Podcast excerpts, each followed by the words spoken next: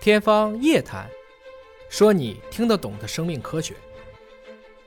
所以你聪明的一个副产物就在于你也会焦虑，因为你去琢磨事儿了，你开始去觉得，哎，确实有些事情是可以凭借我的信念去完成的。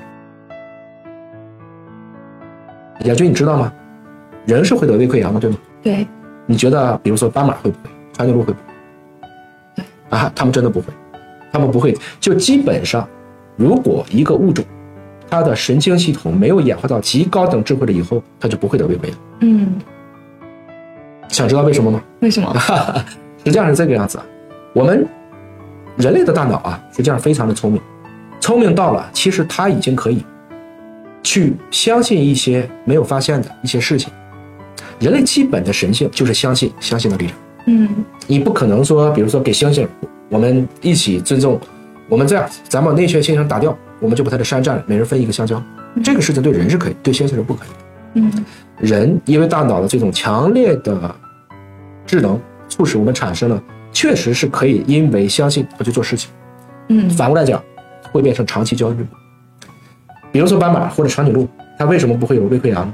这其实是个蛮有意思的书。我最开始看的时候也在哈哈笑，就是斑马如果被狮子追，嗯，它就玩命的跑。对只有两种可能，要不吃被吃，被吃了不用焦虑，对吧？反正就是被吃了。第二种呢，跑了，好，跑了以后，它就力气就放下了，悠闲的继续吃草。嗯，所以对斑马来讲，它的这种焦虑是瞬时，它也没有很复杂的迷走神经嗯来去控制它整个焦虑的状态。而到了人类以后不行了，你就会害怕嗯啊！你甚至为了这个事情，我们开始去使用工具，发明用火来去驱离野兽。嗯归根结底呢，我们今天讨论的所有的功能背后都是有它器质性。我们在医学上讲，你这个什么毛病啊？要不是气质上的问题，要不是官能性的问题。嗯其实两者之间也是有关系的。我们人类在气质和官能性上都造就了我们会焦虑，嗯你就会得胃溃疡，因为长期的包括肠道菌群的紊乱都会导致这样的问题。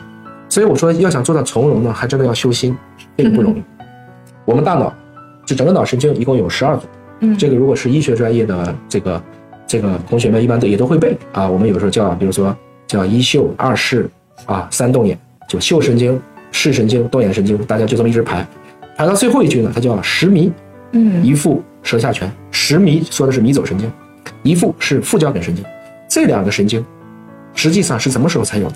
差不多，如果我们从今天的演化史看，大概要到鳄鱼、乌龟这个角度才会有。嗯一些更简单的爬行动物，比如说蛇，都还没有演化出这么精准的一组神经。嗯而到了你看啊爬行动物再往上升级，就到了鸟类和哺乳类了对，你就会看到抚育现象嗯，就是它的爸爸妈妈真的会去照顾它的后代。这其实就是我们以前也聊，爬行动物的脑上面又盖了一个哺乳动物脑，然后一直到人类的，我们的前额皮质突然膨大，变成一个智慧的脑。所以你聪明的一个副产物就在于你也会焦虑的，因为你去琢磨事儿了，你开始去觉得，哎，确实有些事情是可以凭借我的信念去完成的。我们宗教性的由来，我们有非常多的精神，都是这样一个东西。